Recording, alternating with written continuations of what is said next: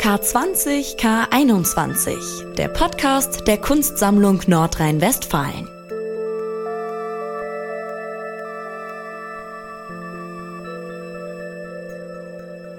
Brandanschläge, rassistische Anfeindungen und Übergriffe. Das sind leider Szenen, die sich in der deutschen Geschichte wiederholen, die es in den 1990er Jahren nach der Wende gab, die aber wohl nie weg waren und über die wir auch heute wieder diskutieren. Während in den USA Tausende bei den Black Lives Matter-Protesten auf die Straßen gehen, wird auch in Deutschland Rassismus bei der Polizei diskutiert. Die Zahl der antisemitischen Straftaten steigt, wie das Bundesinnenministerium und das Bundeskriminalamt im Mai mitgeteilt haben. Wie greift die Kunst diese gesellschaftlichen und politischen Entwicklungen auf? Wie greift Tito Steyer sie auf? Darüber reden wir in dieser Folge und damit herzlich willkommen zum Podcast K20 K21 der Kunstsammlung Nordrhein-Westfalen. Ich bin Eva Moorlang.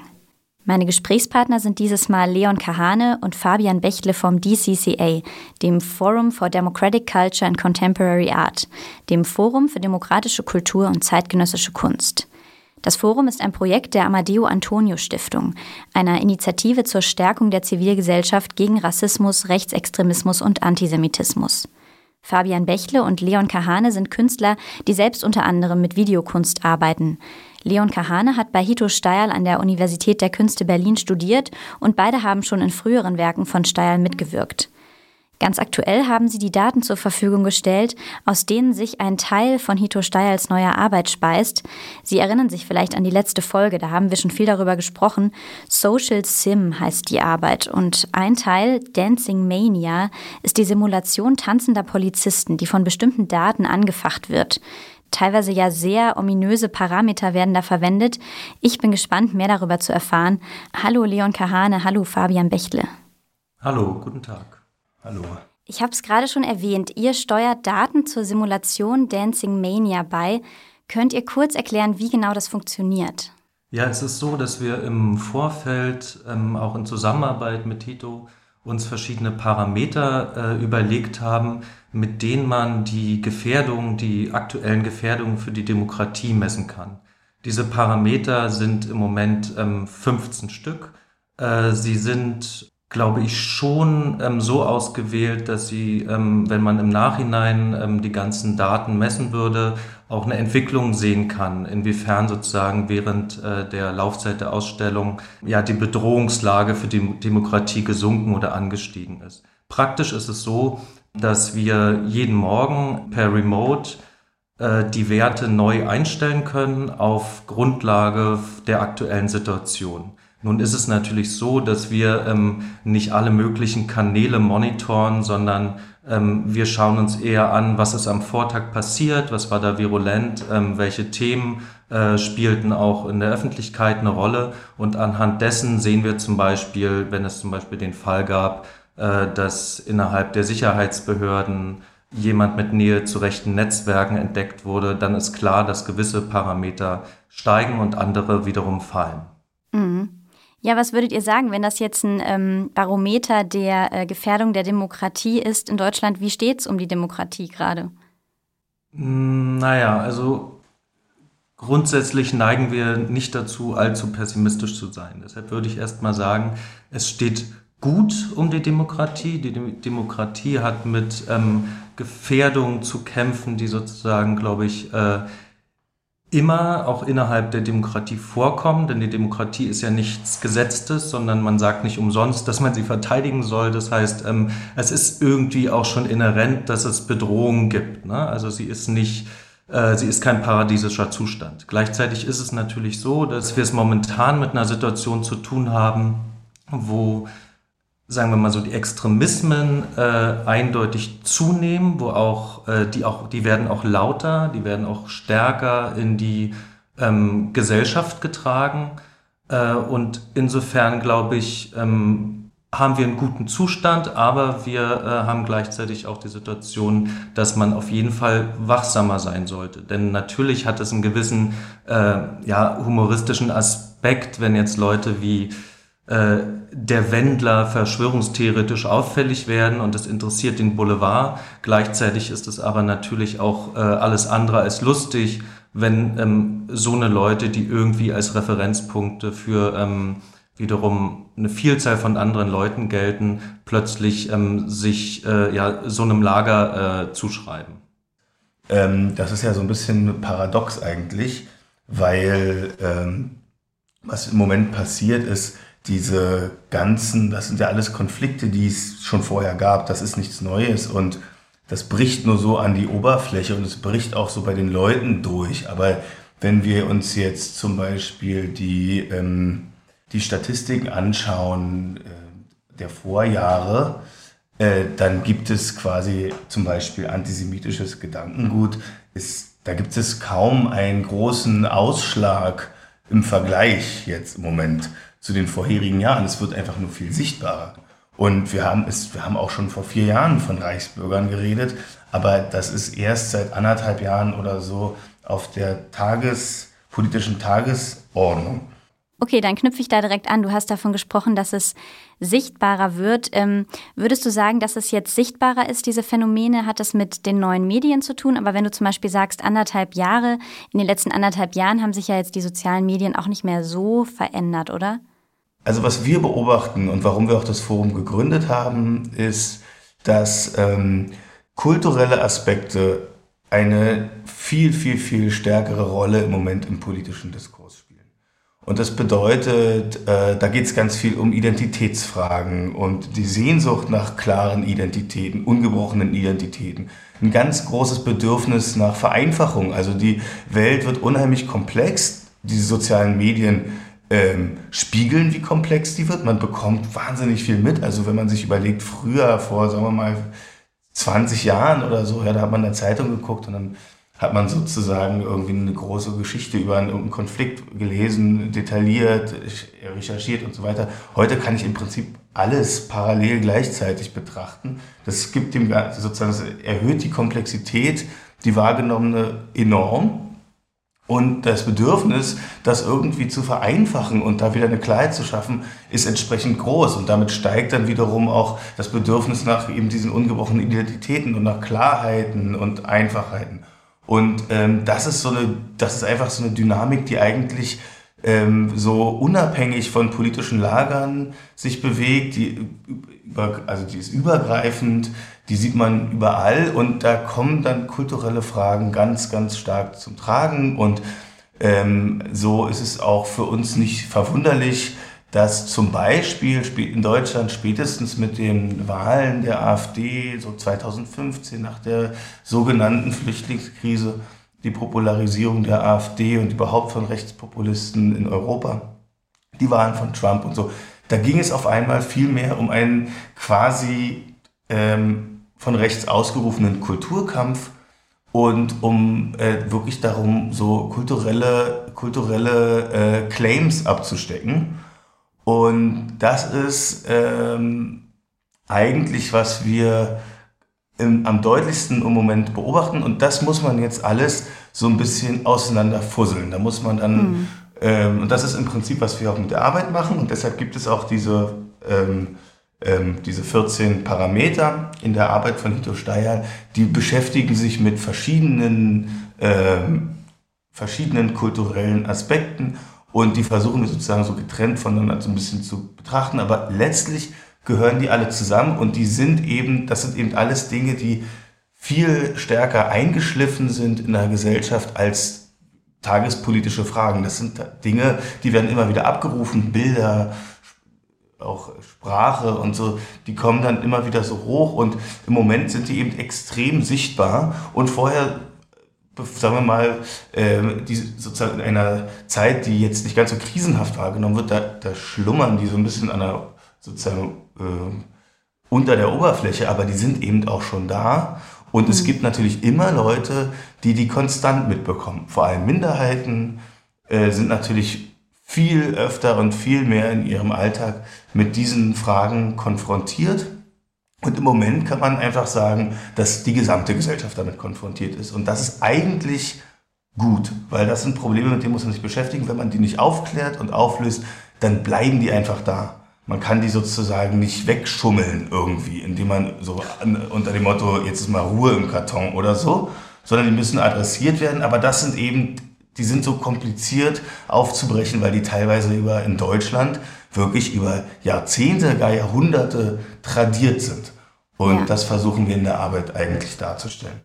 Wir gehen gleich auch noch ein bisschen zurück in der Geschichte, auch anhand von Hito Steyerls Arbeiten. Aber ich wollte noch mal auf das zu sprechen kommen, wie ihr eben ko ähm, konkret auch diese komplexen Themen sichtbar macht. Denn es gibt ja nicht nur die Parameter, die in der Arbeit, in der Simulation auftauchen, sondern ihr macht dazu zusätzlich auch noch kleine Videos, die dann auf der Homepage der Kunstsammlung zu sehen sind und auch auf Social Media. Die sind sehr informativ und faktenbasiert. Ähm, würdet ihr die trotzdem auch als Kunst bezeichnen? Also zum einen ist es ja so, dass die Videos, die wir machen, die können nicht die gesamte Komple- Komplexität ähm, der einzel einzelnen Parameter abdecken. Was wir machen, wir nehmen uns dann einzelne Aspekte, die die Parameter triggern und probieren, äh, die quasi visuell, aber auch mit Textelementen darzustellen.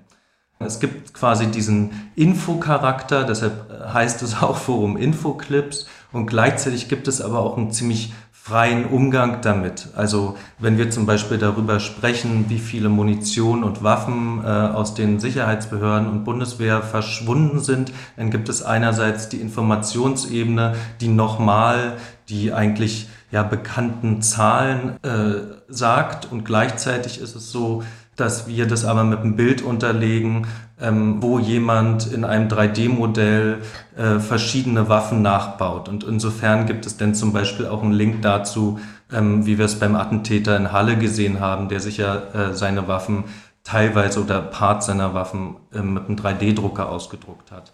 Und insofern ist es sozusagen Information. Es gibt aber auch so eine Art von äh, immer weiterführender Idee, die dann visuell funktioniert, ähm, wo man dann sagen kann, das ist ein freierer Umgang, äh, der über den Informationsgehalt hinausgeht und der natürlich was mit unserer Erfahrung zu tun hat, ähm, äh, wie auch Themen innerhalb äh, ja, der visuellen Künste oder so verarbeitet werden. Ne? Also wir emanzipieren uns ja nicht sozusagen von dem Baukasten, den wir selber mit uns mitschleppen. So.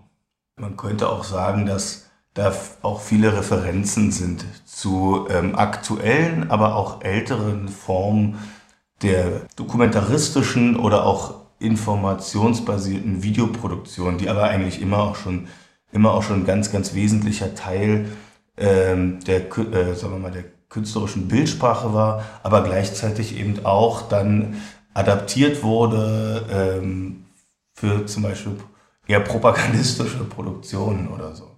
Aber äh, ja, also die haben schon auch einen künstlerischen Gehalt, die Arbeiten. Und wie seht ihr euch überhaupt so in eurem Selbstverständnis angesiedelt zwischen Künstler und Aktivist? Also ich, wir sehen uns, glaube ich, gar nicht als Aktivisten ähm, in dem Sinne. Ähm, wir versuchen sogar ganz im Gegenteil einem aktivistischen Jargon ähm, entgegenzuwirken. Also dass wir versuchen das ganz stark unsere Sprache und die Art und Weise, wie wir zum Beispiel unsere Texte schreiben, immer darauf zu prüfen, ob wir da jetzt in einen, in einen Jargon verfallen, der so einem akt aktuellen Aktivismus entspricht. Das versuchen wir ganz stark zu vermeiden.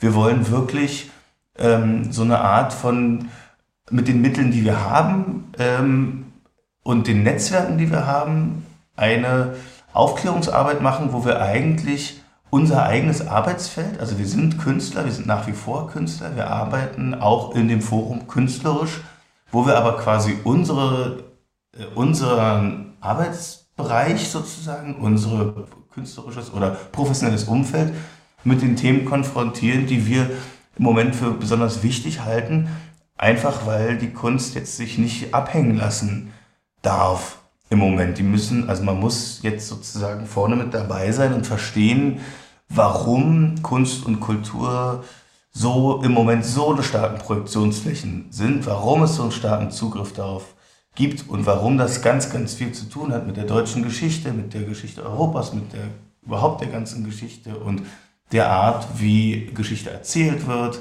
und was das die Erzählung von Geschichte eben für Gegenwart und Zukunft bedeutet. Und ähm, im Endeffekt ist das einfach, also ich habe vorhin so gesagt, wir haben das gegründet, weil ähm, wir das beobachtet haben, dass ähm, wir selbst ja auch betroffen sind von dieser großen Ungewissheit in der Kunstwelt. Wie geht's weiter? Was passiert? Was kann man jetzt eigentlich machen? Wie soll man reagieren auf die aktuelle Lage? Und da haben wir einfach uns hingesetzt und haben versucht, immer weiter uns sozusagen diesem Thema zu widmen. Man könnte jetzt auch sagen, das ist ein lang angelegtes Kunstprojekt.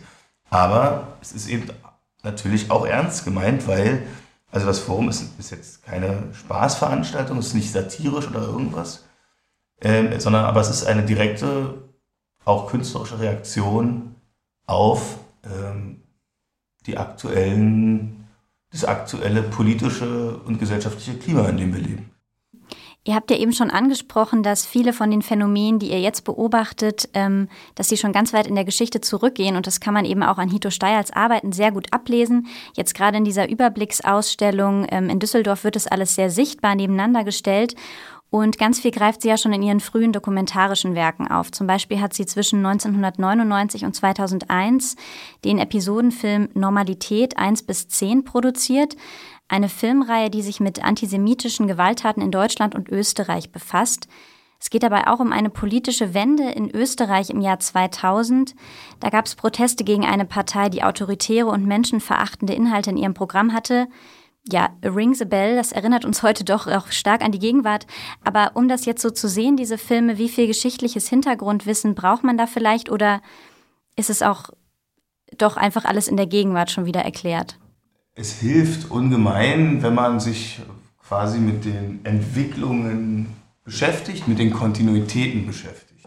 Die, äh, und wenn man versteht, dass ähm, so eine Partei oder wenn wir jetzt, weil Sie jetzt den Link zu heute gemacht haben, den, die AfD zum Beispiel, wenn man die heute betrachtet, ähm, dann stellt man sich natürlich die Frage, was wollen die eigentlich? Warum reden die so viel über Kultur? Was wollen die? Wollen die jetzt? Wollen die Theaterstück machen oder was? Wollen die äh, eine Ausstellung machen? Wollen die den deutschen Pavillon bespielen in Venedig oder was ist das?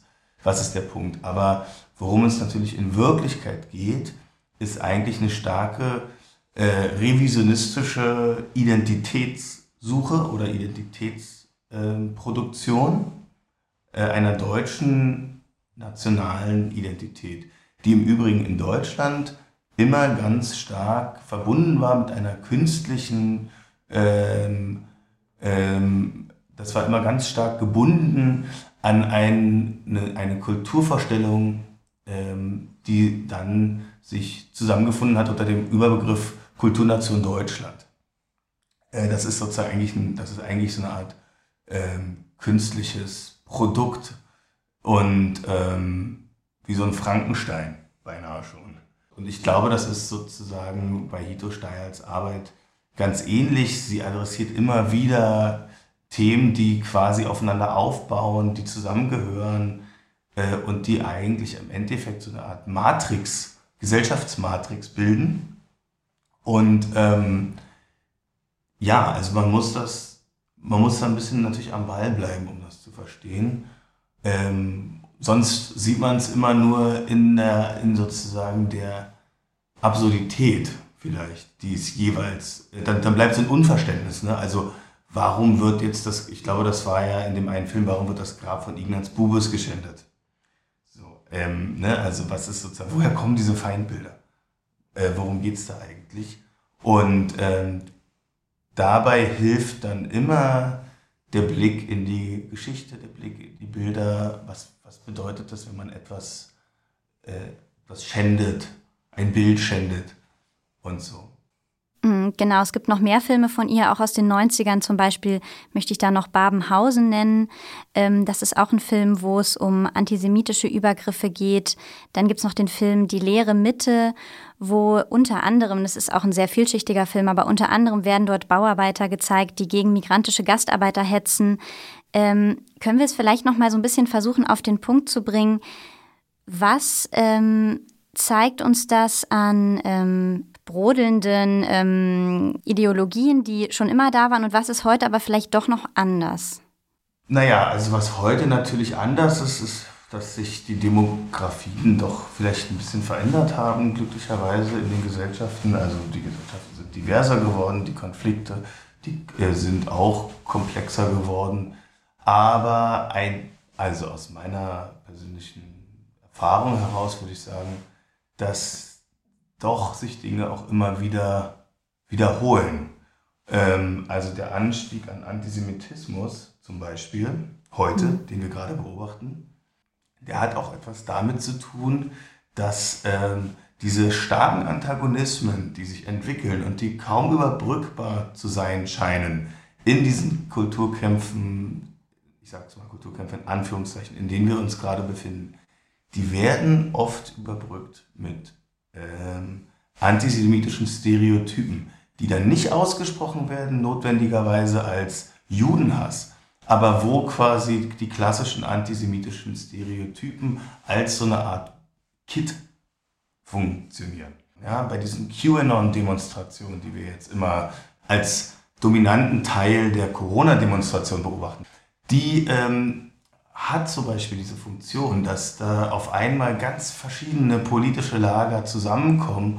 Und auch da ist es wieder so, dass viele Leute sich fragen, ja, wie kann das eigentlich sein? Das sind doch eigentlich gar kein, das sind doch alles Antagonisten, die haben doch überhaupt keinen gemeinsamen Nenner. Aber wohinter die sich dann zusammenfinden, ähm, und das ist die Funktion dieser QAnon-Bewegung, ist eine antisemitische, und zwar wirklich ganz, ganz klassisch antisemitische Verschwörungstheorie, die geht zurück auf die Ritualmordlegende, dass Juden, das äh, damals waren's, war die, die Ritualmordlegende sagt, dass Juden für das Pessachfest äh, Blut christlicher Kinder trinken.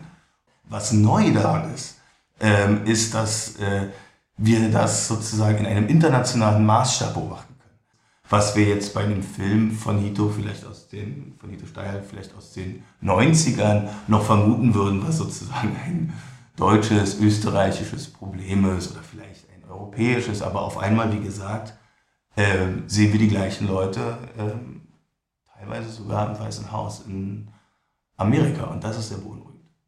Hm. Hito Steyer übt ja in ihrer Kunst sowohl in diesen Filmen aus den 90ern als auch jetzt in ihren Werken von heute ganz scharfe Gesellschaftskritik. Ähm, würdet ihr sagen, in der Intensität, wie sie das tut, ähm, sticht sie da heraus unter Kunstschaffenden? Ja, ich würde sagen, dass es schon so ist. Ähm, nicht nur in der Intensität, sondern vor allen Dingen äh, in der Ausdauer, die sie dabei beweist. Ich glaube, das ist schon ähm, äh, was Besonderes. Das ist auch ähm, was, was man in der Kunst deshalb nicht so oft hat, weil es ähm, ja auch sehr anstrengend ist. So, weil man sich zum einen natürlich mit aktuellen Entwicklungen auseinandersetzen muss, ähm, weil man gleichzeitig ähm, ja eine Art von äh, nicht nur eine Meinung hat, sondern sich quasi die auch nach außen vertritt. Und das ist natürlich mit Widerständen, auch von Widerständen begleitet. Insofern ist es nicht einfach und ähm, ich weiß auch nicht, ob ich sozusagen so gern dann mit dir da tauschen würde, aber äh, ich glaube, das geht denn vielen anderen äh, Künstlerinnen und Künstlern so, dass äh, sie natürlich nicht so konsequent und so äh, über einen langen Zeitraum die politische Gemengelage auch sozusagen äh, in ihrer Kunst abbilden. So.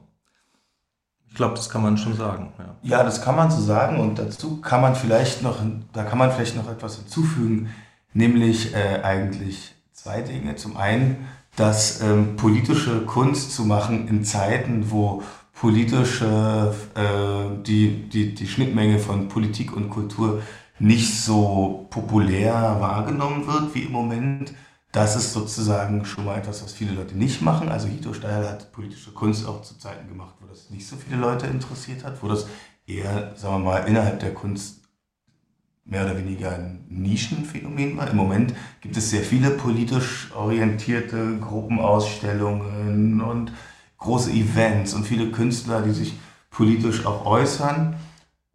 Ähm, das ist das eine. Das andere ist, dass es sich aber auch wieder hier einige Leute wirklich nicht aussuchen können. Also auch innerhalb der Kunst kommen natürlich, werden auch Stimmen lauter, zum Glück, die sich zwangsläufig mit diesen Themen immer auseinandersetzen mussten. Und es gibt eben viele Leute, die sich jetzt damit auseinandersetzen, weil es jetzt äh, passt und weil es äh, gerade aktuell auch vielleicht eine gewisse Popularität hat. Aber nicht alle von denen ähm, sind sozusagen in einer Situation gewesen, wo sie auch immer von außen ähm, diesen Druck verspürt haben, sich dazu äußern zu müssen. Mhm. Ähm, ob sie es dann machen oder nicht, ist eine andere Frage. Aber es gibt ja, ähm, wenn ich das mal so sagen darf, die in der Kunst immer diese, oder in der Kunsthochschule immer diese Frage, ähm, ja, was hat das mit dir zu tun, was du da machst?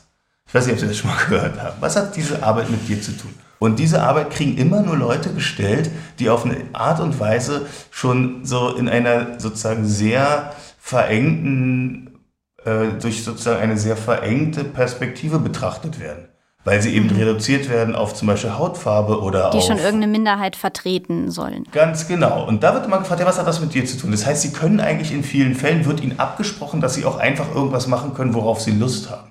Und da auszubrechen zum Beispiel, ist auch für Künstler, die Minderheiten angehören, ganz, ganz schwer. Sich sozusagen nicht exotisieren zu lassen, sich nicht da sozusagen verengen zu lassen. Und das sind alles sozusagen Konflikte, mit denen sich so, solche Leute beschäftigen müssen mit denen sich, das würde ich jetzt einfach mal spekulieren, irgendwie auch Hito Steyer beschäftigen musste. Mhm. Und ähm, da hat sie irgendwie ähm, schon eine sehr, sehr, sehr interessante Form gefunden und entwickelt, quasi gleichzeitig politisch zu arbeiten, aber eben sich nicht darauf reduzieren zu lassen. Und das ist etwas, ähm, was äh, ihr, ja, das hat ihr, also das hat sozusagen schon so ein sehr, sehr breites Fundament oder so entwickelt und einen sehr sozusagen komplexen Themenbereich. Das finde ich total interessant. Ich sehe dann jetzt auch diesen Film zum Beispiel How Not to Be Seen nochmal mit ganz anderen Augen. Nicht nur über dieses technische Sehen und Gesehen werden, sondern auch wirklich dieses ähm, soziologische. Als was sehen mich die anderen? Ähm, ja, damit war sie bestimmt auch immer wieder konfrontiert. Und weil ihr auch vorhin gesagt habt, ähm, dass sie auch da viel wagt, sie hat ja auch in Interviews gesagt, dass sie auf jeden Fall ganz viele Hass- und Drohmails und Briefe bekommt und angefeindet wird. Natürlich, und sie, das ist knack selbstverständlich. Das, da kriegt sie solche Drohmails und so, ne, und das kann sie, die kommen halt an. Ne, mhm. so, und ähm, Genau, also das ist genau der Punkt. Und das geht eben aber auch in die andere Richtung. Das kann dann sozusagen auch gut gemeint sein, ja. Und dann wird man trotzdem festgelegt, irgendwie. Auf eine Identität. Auf eine Identität. Und dann entsteht eben möglicherweise, wenn das dann gerade äh, so interessant ist, Fragen der Identität, dann entsteht zum Beispiel Neid auf Identitäten. Das ist ein weiterer Parameter, den wir haben, Identitätsneid. Identitarian Jealousy Factor haben wir. Ah. Und auch das spiegelt sich ähm, in, zum Beispiel auch in der Art und Weise, wie Themen in, der, in Biennalen gesetzt werden. Wo dann auf einmal zum Beispiel ähm, so sehr spirituelle Texte geschrieben werden, Ausstellungstexte so, oder sehr, ähm, sehr ähm, viel folkloristische Elemente auftreten in der Wahl der äh, arbeiten. Das ist dann sozusagen, auch das spiegelt sozusagen ein gesamtgesellschaftliches Bedürfnis an Identität. Ich danke euch ganz herzlich für diese Einschätzung, für diese Hintergründe, mit denen man jetzt sowohl eure Videos, die begleitenden, als auch die Arbeiten im K21 nochmal ähm, aus einem ganz anderen Blickwinkel sehen kann. Vielen, vielen Dank für das Gespräch. Sehr gern. Ja, auf Wiedersehen. Wieder hören.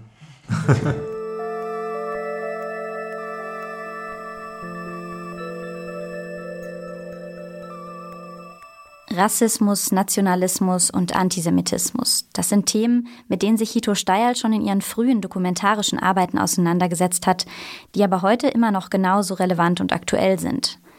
Das war die dritte Folge dieser Staffel von K20 K21. Wir haben jetzt schon viel über sie gesprochen und in der nächsten Folge wird dann auch Hito Steyerl selbst zu Wort kommen. Susanne Gensheimer, die Direktorin der Kunstsammlung Nordrhein-Westfalen, hat mit ihr gesprochen. Wenn Sie das nicht verpassen wollen, dann abonnieren Sie diesen Podcast in Ihrer Podcast-App, zum Beispiel bei Apple Podcasts, Google Podcasts oder Spotify. Die Redaktion für diesen Podcast hat Anja Bolle. Mein Name ist Eva Morlang. Danke fürs Zuhören und bis zum nächsten Mal. K20 K21, der Podcast der Kunstsammlung Nordrhein-Westfalen.